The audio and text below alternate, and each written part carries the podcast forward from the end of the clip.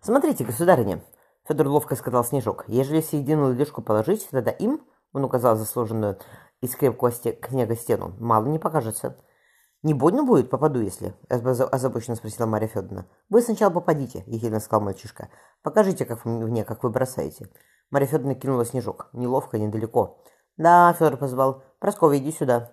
Прасковья, отряхнув рукавицы, немедленно подбежала к брату. «Давай», – повелел Федор. «Похвались, какая ты меткая». Приподняв сестру, Федор поставил малышку на стену. Парша прищурилась. Снежок, снежок ушел по косой голубое небо. «Мария тоже хорошо кидает», – озабоченно сказала девочка. «Далеко. И там матушка у них». Она показала на восток, на восток, где совещались осаждающие. «Там Федосия», — усмехнулся Федор. «Она снежок кинет и отряхивается. Не приведи Господь, у нее коса растрепалась, или шубка сбилась. Вы, государь, не, стойте», — вернулся к ней мальчишка. «Вы кидайте пока тихо. Вам научиться надо, хочешь немного». Взглянув на низкое, клонящееся к закату солнца, Марья Федоровна запустила снежок почти вровень землей. «Уже лучше», — покровительственно сказал Федор. Мальчик велел. «Войско, слушай мою команду. Все сюда». На воске подняли самодельный, раскрашенный пуховой луковой шелухой и с алкогольным соком флаг, холщовый флаг. Крепость в ответ ощетинилась деревянными палками. По шесту пополз наверх, развиваясь на студенном ветерке алый стяг. «У меня сарафанов много», — Прасковья задрала голову. Соболи шапочка свалилась с темных локонов девочки. «Сдавайтесь без боя», — раздался звонкий голос Марфы. «Тогда мы сохраним вам жизнь». «Крепость умирает, но не сдается», — прокричали, прокричал ей в ответ сын. «В атаку!» — скомандовала женщина. В мыльне было людно. Девки-холопки сбились с ног, хряща вениками боярынь. Подняв голову с, пол, с полка, Марфа улыбнулась. «Хорошо вы сегодня сражались, Марья Федоровна». Царица опустила ноги в деревянную шайку с настоем шалфея. Две девки подстригали ноги ногти на руках, одна аккуратно расчесывала волосы. Она отозвалась. «Сын твой, Марфа Федоровна, воин каких поискать, хошь ему всего восемь лет. И крепость он какую построил. Каменных таких красивых не бывает. Он две недели с холопами копошился, зевнула Марфа. Водой обливал, чтобы стены хорошо стояли. Башни возводил. Федор хотел пушку деревянную сделать, чтобы капуста или репа стреляла. Да времени не хватило. Ничего, в следующем годе пораньше начнем готовиться. Завтра на конях кататься, на санях кататься поедем. Она бросила взгляд на девочек, дремавших на полке. «Эй, кто там? Боярышню Марию и Прасковью вытирайте, одевайте, донесите в горнице, иначе здесь и заснут». «Федосия», — повернулась Марфа к старшей дочери, — «смывай притирание свое, обливайся, забирай Левзавету, она тоже носом клюет». «А в снег, матушка?» — хитро спросила Лиза. «Ох, баловница!» Марфа быстро поднялась. «Дверь-то отворите». Зады женской мыльни выходили на двор, огороженный высоким забором. «Снег!» — не успела Марфа опомниться, как Лиза прыгнула в сугроб. «Матушка, хорошо-то как!» — блаженно проговорила девочка. Марфа, не выдержав, сама окунулась рядом с дочерью. Царица Марья Федоровна подтолкнула Федосию. «Пошли, боярня, попарахтаемся, барышня, попарахтаемся!» Осторожно ступив на снег, Федосия, взвизнув, повалилась вперед. Марья Федоровна подтолкнула ее пониже спины.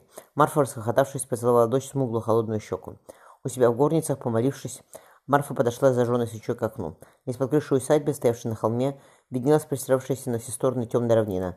Поводив свечой туда-сюда, Марта...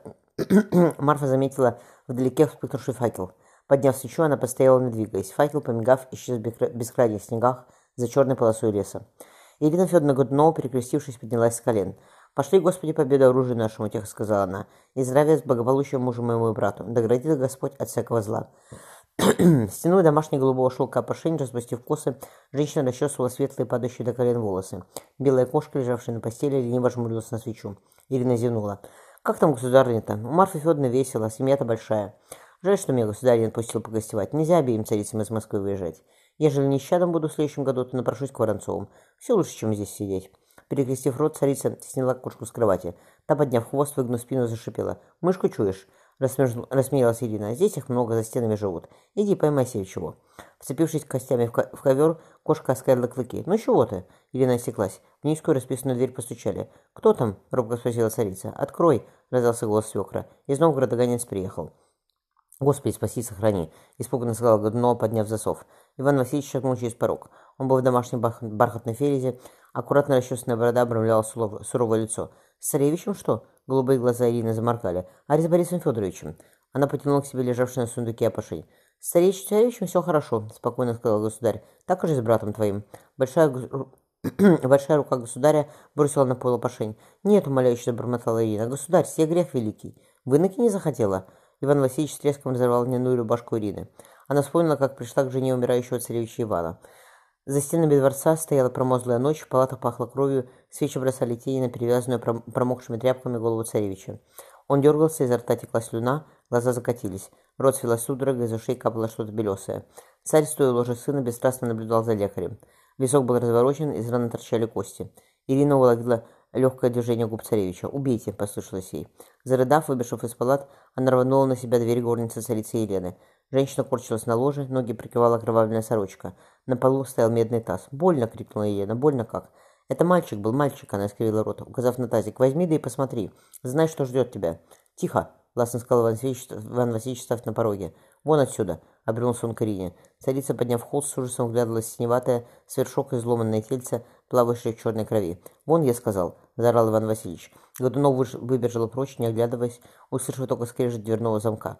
Он Елену Сину силы взял, как она неправильно была, равнодушно подумала Ирина. А когда царевич Иван к ней в палаты зашел и увидел их на ложе, он сына своего убил. Как тот умер, так на следующий день Елену постригли. Она и на, на ногах стоять-то не могла, ее двое держали в церкви. И накиня Леонидовна теперь. «Ляг», — велел Иван Васильевич. Бросив разорванную рубашку, женщина опустилась на спину. Почувствовав его тяжесть, девушка отвернула голову, но сильные пальцы свекра схватили ее за подбородок. «На меня смотри», — велел он. В желто-зеленых глазах отразился смех. «Получше твоего мужа буду», — расхотался Иван Васильевич.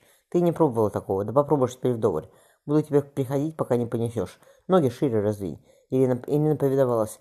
Раскинув руки, вцепившись в шелковые подушки, она услышала голос свекра. «Будет у Фетки наследник, будет». Белая кошка, недовольно мяукнув, исчезла в кромешной тьме зимней ночи.